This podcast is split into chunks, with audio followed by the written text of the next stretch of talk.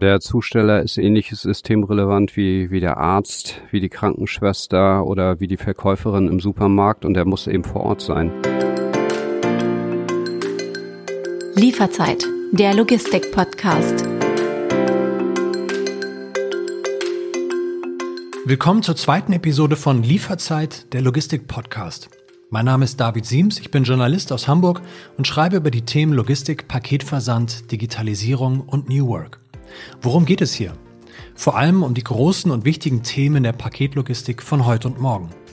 Ob Herausforderungen auf der letzten Meile, Nachhaltigkeit und Klimaschutz, Paketflut in Corona-Zeiten oder Hightech-Erfindungen, die vielleicht die Logistikbranche auf den Kopf stellen könnten, darüber will ich in jeder Folge mit verschiedenen Gästen sprechen.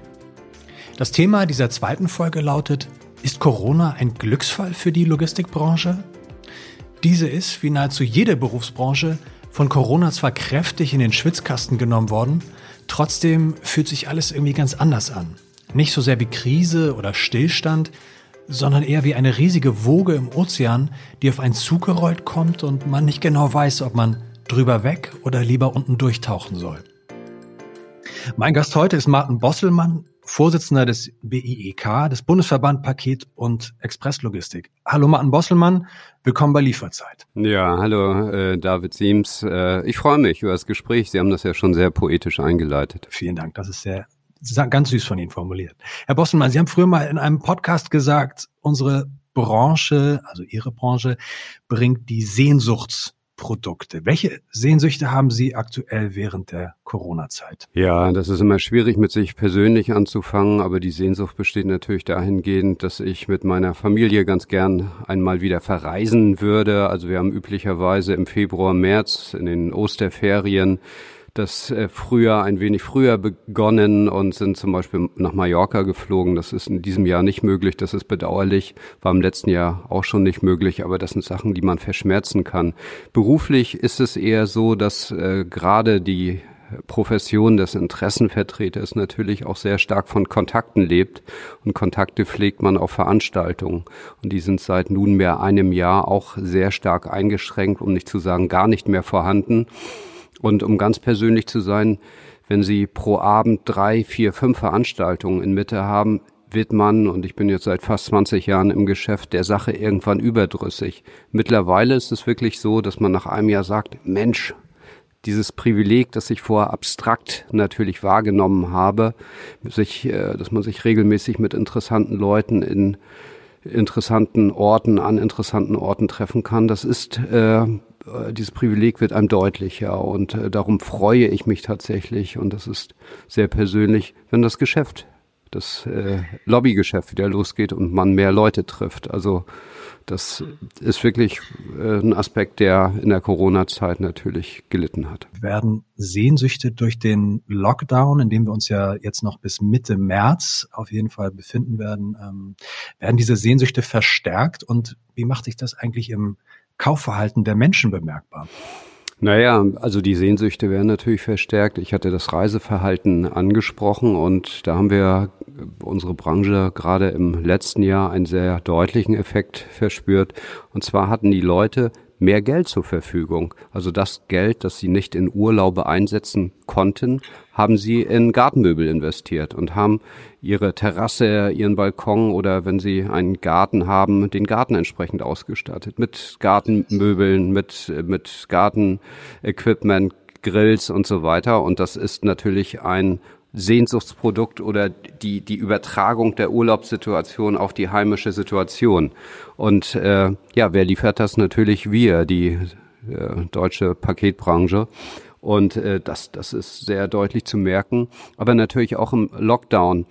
Äh, ich, äh, so in Italien war Treiber Nummer eins Rotwein, das haben die Leute bestellt. In Frankreich, Sie wissen, Kondome und in Deutschland äh, Desinfektionsmittel. Wenn man jetzt Desinfektionsmittel als Sehnsuchtsprodukt benennen möchte, auch das. Also die Menschen haben einfach gemerkt, das, was sie äh, so nicht mehr bekommen haben, konnte man online bestellen.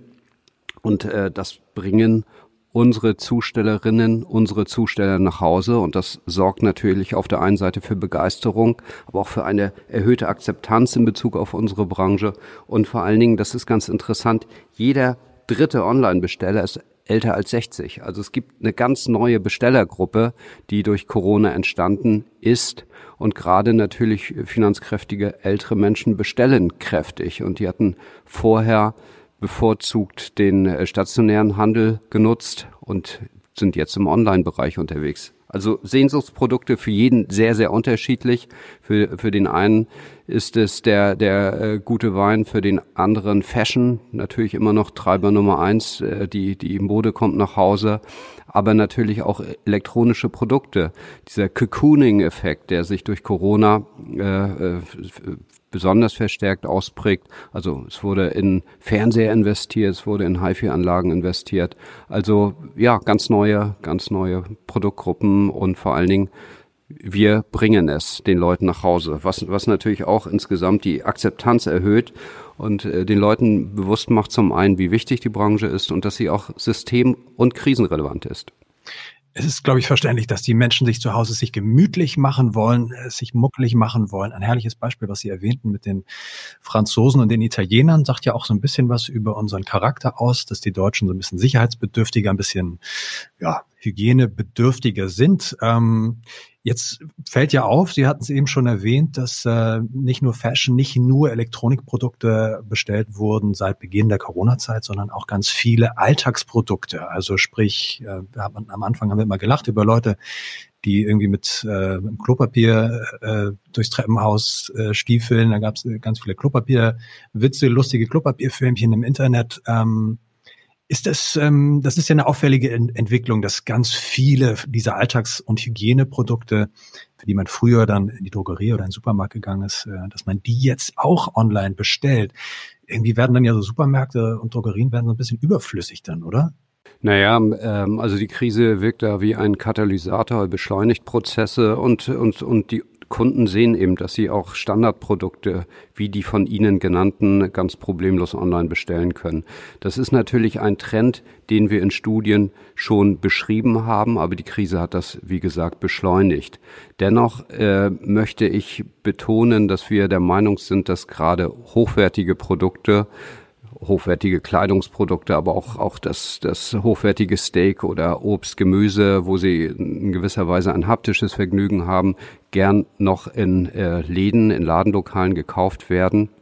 Aber natürlich ganz stark der Trend geht zum Onlinehandel und vor allen Dingen, das ist uns wichtig zu betonen, das Thema Cross- und Multi-Channel.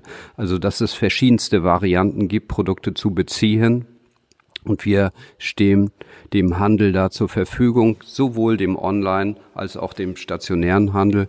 Und in diesem Zusammenhang ist es mir sehr, sehr wichtig zu betonen, dass wir die Innenstädte, funktionierende Innenstädte realisieren, am Laufen halten. Unsere Dienstleister, unsere Branche ist äh, die Branche, die lebenswerte Innenstädte ermöglicht. Wir liefern die Produkte und holen sie gegebenenfalls auch wieder ab. Und durch uns kann der stationäre Handel hervorragend funktionieren, aber natürlich auch der Onlinehandel. Dennoch, da wird es äh, neue Trends geben und ich finde, wichtig ist zu realisieren, dass es keine apodiktische Trennung zwischen dem stationären und dem Onlinehandel gibt, sondern die Sachen ineinander übergehen und äh, äh, vermischt werden. Deswegen das Thema äh, Cross- und Multi-Channel. Jetzt haben Sie in den letzten zwölf Monaten wahrscheinlich auch ganz viel über Ihr persönliches Bestellverhalten ähm, herausgefunden. Ich nehme mal an, Sie sind eher der äh, ja, eher der Italiener als der Deutsche, so wie ich sie bislang kennengelernt habe, dass da eher der, der Rotwein bestellt wird. Was sind denn so Dinge, die Sie in den letzten zwölf Monaten gelernt haben? Was ist, was sind so Sachen, die, wo Sie sagen, Mensch, das haben wir schon, das können wir jetzt schon richtig gut. Und das haben wir in den letzten zwölf Monaten gemerkt, dass wir, dass wir da richtig ähm, vorne mit dabei sind. Na gut, eins, eins ist klar, ohne die Paketbranche läuft nichts. Wir bringen die Produkte nach Hause und stellen Sie sich vor, es gäbe diese Krise ohne uns. Unvorstellbar, der Unmut wäre wesentlich höher. Und äh, für mich persönlich ist es so, ich bestelle natürlich auch online. Meine Frau, meine Kinder und äh, hier wird permanent geklingelt, ist natürlich jetzt auch bei unserem Podcast ein gewisses Risiko, aber ich sehe, wie gut das funktioniert, wie reibungslos das funktioniert. Und äh, im Übrigen ist es so, unsere Zustellerinnen und Zusteller kommen natürlich auch in Krisensituationen viel besser durch den Verkehr. Und ein weiterer Aspekt, Die Menschen werden zu Hause angetroffen. Ein Riesenvorteil der äh, sich äh, in der Krise natürlich manifestiert. Ein weiterer Vorteil ist, das Ansteckungsrisiko ist natürlich relativ gering und Hermes zum Beispiel hat die kontaktlose Zustellung erfunden, also ein Meilenstein auch in der Paketbranche und äh, all das führt einfach auch dazu, dass sich die Menschen sicher fühlen, dass sie sich eben nicht dem Risiko oder dem erhöhten Risiko einer Ansteckung im Großstadtgetümmel aussetzen müssen, weil es eine funktionierende, eine sehr gut funktionierende äh, Paketbranche gibt. Wir haben im Übrigen eine Regellaufzeit beim Standardpaket von 24 Stunden. Also äh, sie haben fast immer das Produkt am nächsten Tag. Und man muss sich auch eins klar machen, wir beliefern derzeit täglich über den Daumen 12 Millionen Kunden, Tendenz stark steigend in der Weihnachtsphase waren es über 20 Millionen. Also wir sind quasi omnipräsent, jeden Tag vor Ort und äh, ja, das, das schafft Relevanz, das schafft Bedeutung. Kontaktlose Zustellung, Sie erwähnten es gerade, ähm, klingt erstmal super. Wie funktioniert sie? Äh, wie funktioniert das? Können Sie das einmal kurz erklären? Wie kann ich mir das vorstellen? Der äh, Paketbote klingelt bei mir, was passiert dann? Dann sagt er, guten Morgen, Herr Siems, wie geht's Ihnen? Ich habe wieder mal ein Paket für Sie. Sie sind ja dafür bekannt, dass Sie wenig Retouren äh, machen. Das ist übrigens auch so ein Aspekt. Die Leute kaufen bewusster ein, die Retourenquote ist gesunken und äh, ja, es, ihnen wird das Paket über, überreicht und äh, ja, der, dass, dass Sie das Paket angenommen haben, wird eben entsprechend anders dokumentiert. Sie können das mit Ihrem eigenen Stift auf dem Paket beispielsweise unterzeichnen. Und äh, ja, äh, also sehr, sehr problemlos, reibungslos und äh, das, das ist wirklich ein Riesenfortschritt in diesem Zusammenhang. Jetzt müssen wir mal Hand aufs Herz legen und sagen, inwiefern ist denn die ja, Branche, inwiefern gehört die Branche eigentlich zu den Top-Krisengewinnern? Seit der seit, Aus, seit Beginn der Corona-Zeit. Also wir sind ja alle so ein bisschen lethargisch, so ein bisschen niedergeschlagen, weil sich täglich so die Hiobsbotschaften so aneinander reihen. Man hört von nur gerade der Hotel-Gastronomiebetrieb. Es liegt natürlich seit vielen, vielen Monaten brach, jetzt noch gerade im harten Lockdown. Man muss aber sagen, nachdem es, glaube ich, am Anfang so einen kleinen Knick nach unten gab, letztes Jahr im März, ging dann ab April 2020 die äh, Sendungsmengen ja rapide nach oben. Also ich weiß, dass es bei Hermes dann äh, mitunter ja, eine Steigerung von 40 Prozent gab. Ähm, dann hatten wir das Weihnachtsgeschäft. Das war natürlich das Rekordgeschäft für alle äh, großen Player in der Branche. Also inwiefern wird da so auf so einem hohen, hohen Niveau gejammert, wenn wir von einer Krise sprechen? Eigentlich machen sich doch alle Zusteller ähm, doch gerade die Taschen voll, oder? Äh, grundsätzlich äh, gehört es nicht zu unserer Politik zu jammern. Wir, wir äh, weisen auf Missstände hin, aber jammern ist nicht unser Geschäft. Äh, ja, es stimmt. Also äh, wir haben natürlich Zuwächse und gerade im Weihnachtsgeschäft hatten wir verglichen mit dem Vorjahr ein Plus von 23 Prozent. Und äh, Sie wissen, wir sprechen für die gesamte Paketbranche und geben jedes Jahr eine Studie heraus, nennt sich CAP-Studie, Korea Express Paketstudie findet man auf unserer Homepage unter www.biek.de. Aber ich, äh, es ist natürlich so, wir, werden als Krisengewinner wahrgenommen. Man muss jedoch äh, Folgendes in diesem Zusammenhang sehen. Ohne uns wäre die Corona-Situation weit, weit, weit aus katastrophaler, unangenehmer. Und natürlich, um diese erhöhten Sendungsmengen zu realisieren, brauchten wir allein in diesem Weihnachtsgeschäft zusätzlich 30.000 Menschen, natürlich auch zusätzliche Fahrzeuge und mussten in unsere Sortiereinlagen, investieren in Digitalisierung, IT selbstverständlich und setzen natürlich auch verstärkt auf alternative Antriebe. All das ist mit Kosten verbunden und natürlich auf einem Arbeitsmarkt, der vergleichsweise leergefegt ist, ködern sie die Leute natürlich nicht dadurch, dass sie die Rahmenbedingungen nicht attraktiv gestalten, sondern im Gegenteil, indem sie äh, attraktive Gehälter zahlen, attraktive Rahmenbedingungen bieten und das äh, verursacht natürlich äh, Kosten. In Summe kann man sagen, wir wir wir sind äh, die Branche ist stabil aufgestellt. Was uns äh, massiv stört, ist äh, ja die die äh, Wettbewerbspolitik.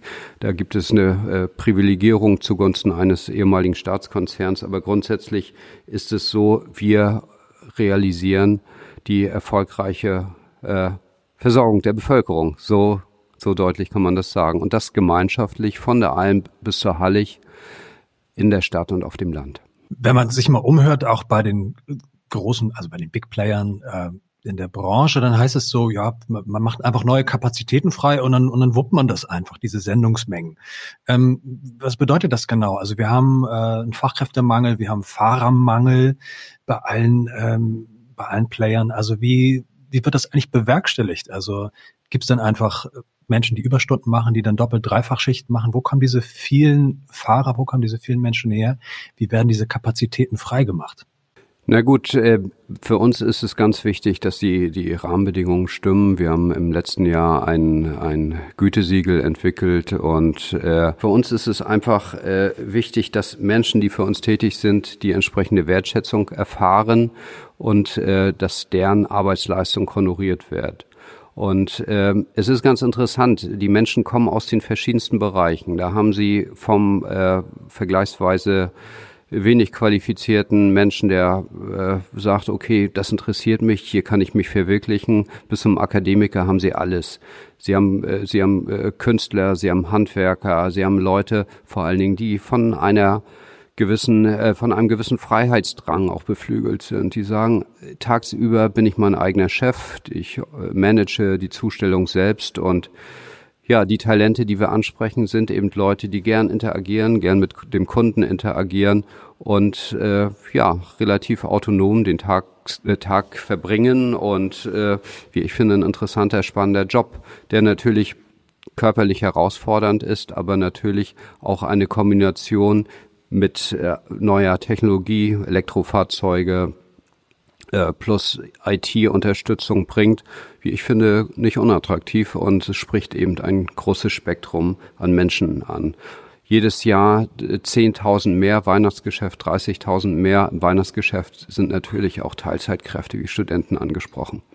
Herr Bosselmann, vielen Dank schon mal bis hierhin. Ähm, wir sprechen gleich noch weiter.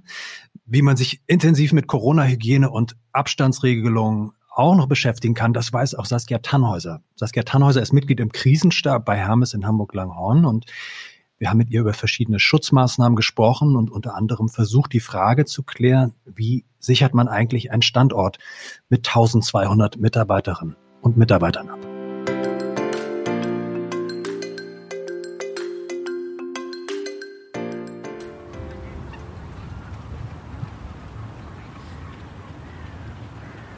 Mein Name ist Saskia Tannhäuser. Ich bin seit gut elf Monaten Mitglied des Krisenstabes. Ähm, normalerweise arbeite ich in der Innenrevision. Vor elf Monaten im März, als das Thema Krise, Corona so langsam losging, ähm, wurde ich gefragt, ob ich äh, unterstützend äh, beim Krisenstab im Lagebüro tätig sein möchte. Hamburg im Februar. Unter normalen Umständen würde ich Saskia Tannhäuser in der Hermeszentrale im Stadtteil Langhorn treffen. Da im Winter 2021 aber aufgrund von Corona immer noch sehr wenige Dinge normal sind, verabreden wir uns zu einem Spaziergang an der Außenalster.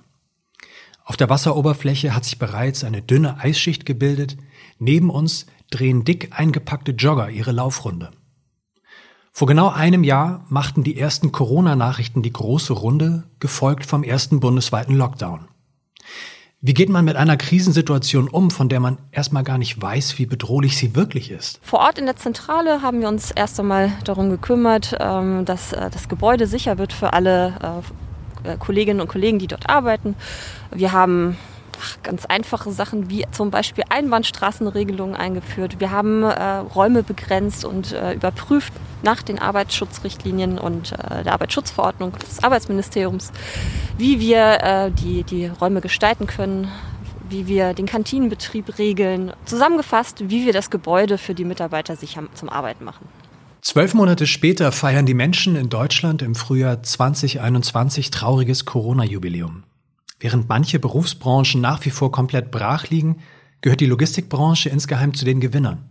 Viele Mitarbeiter haben sich an die Umstände gewöhnt. Ja, ich würde sagen, ähm, also Corona ist ja zum Alltag geworden. Ähm, auch ich arbeite in der Innenrevision und im Krisenstab. Von, von daher habe auch ich einen kaufmännischen Beruf und äh, habe die Möglichkeit, viel im Homeoffice zu arbeiten.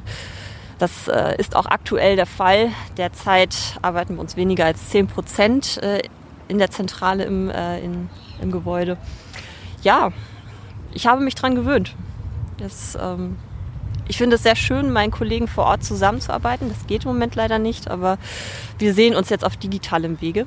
Das klappt dank guter IT-Ausstattung hervorragend. Viele Menschen haben gelernt, sich mit der Pandemie irgendwie zu arrangieren. So auch Saskia Tannhäuser und ihre Kolleginnen und Kollegen in Hamburg.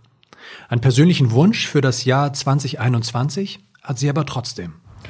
Mein persönlicher Wunsch für 2021 ist eigentlich ganz einfach. Ich würde gerne in einem Café sitzen, zusammen mit anderen Menschen, um, um mich herum ähm, ja, das, das lebendige Leben und hoffentlich auch bald wieder ohne Maske. Und ja, ganz einfach einen gemütlichen Kaffee zu trinken und äh, das Treiben um mich herum zu beobachten.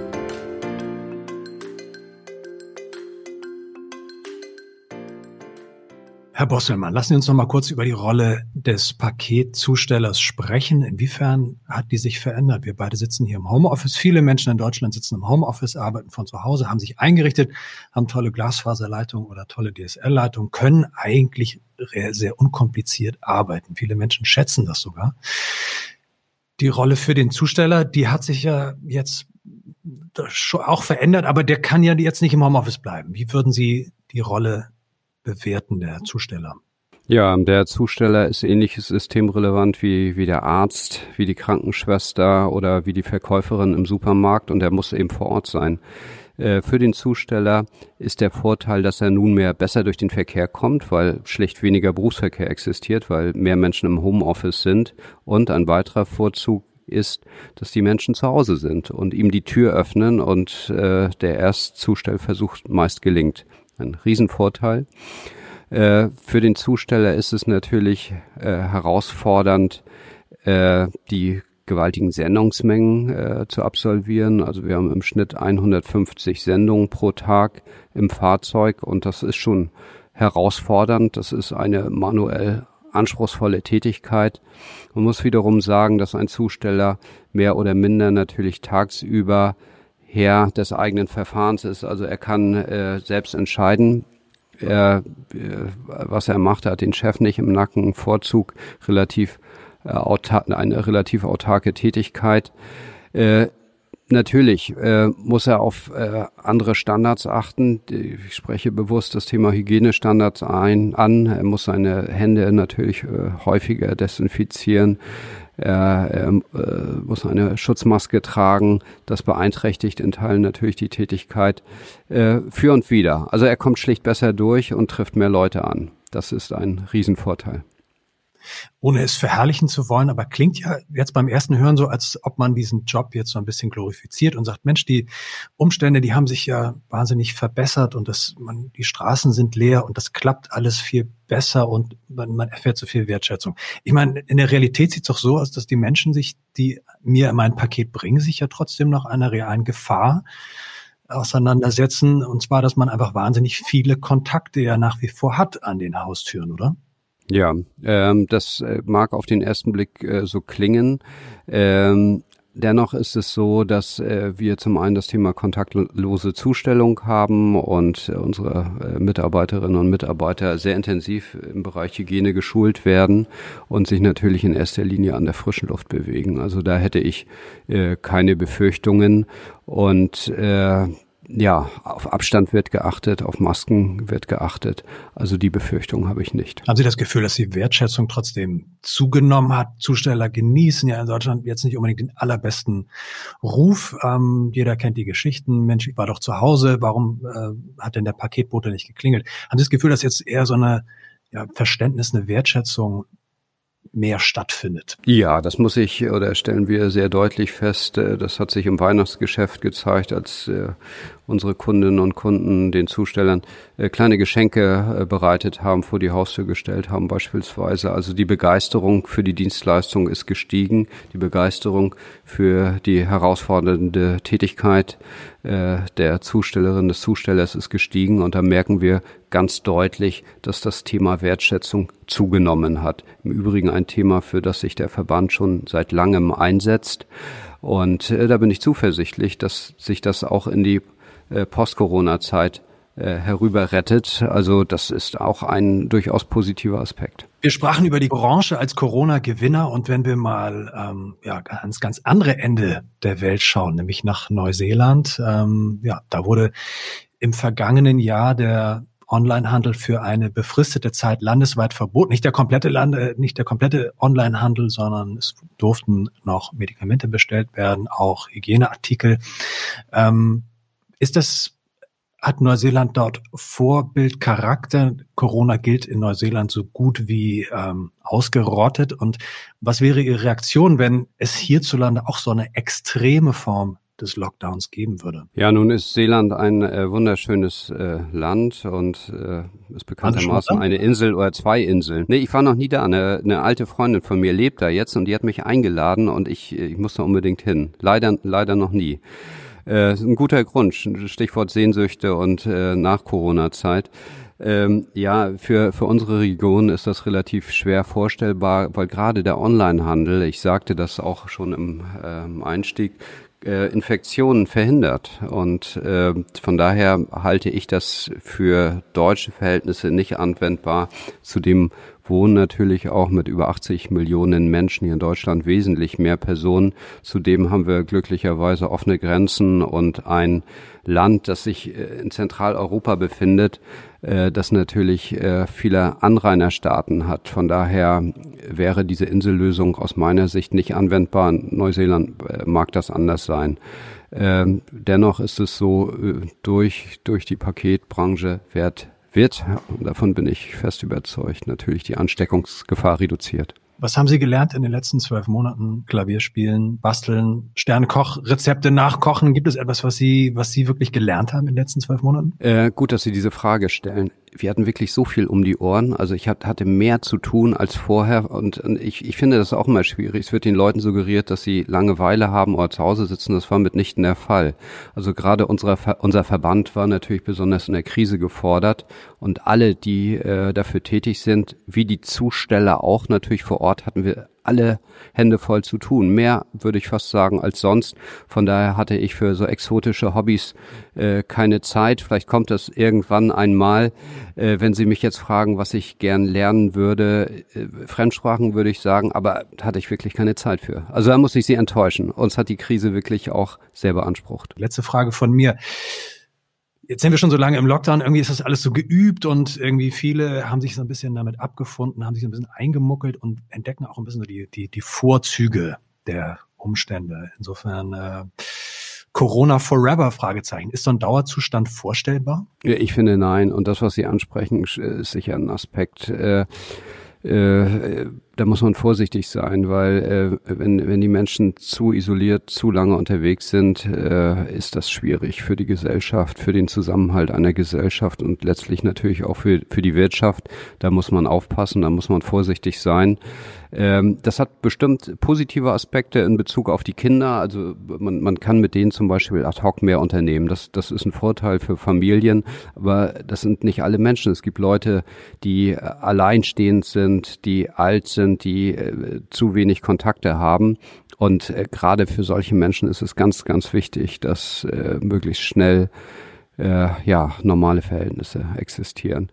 Wir und vielleicht abschließend das sind natürlich eine Art Verbindungsglied auch auch in die Gesellschaft und äh, ja unsere Zustellerinnen und Zusteller findet man jeden Tag jetzt mal Feiertage ausgenommen und sie sind stellen letztlich eine Brücke auch gerade für Menschen her die die alleine zu Hause sind eine Brücke zum Handel aber natürlich auch äh, ein, ein persönlicher Kontakt und in dem Zusammenhang hoffe ich, dass die Wertschätzung in Bezug auf unsere Branche, weil sie so wichtig sind, weiter zunimmt. Aber da bin ich sehr, sehr zuversichtlich. Herr Bosselmann, ich danke Ihnen für die Zeit. Ich danke Ihnen, dass Sie sich die Zeit genommen haben für Lieferzeit, unseren Logistik-Podcast.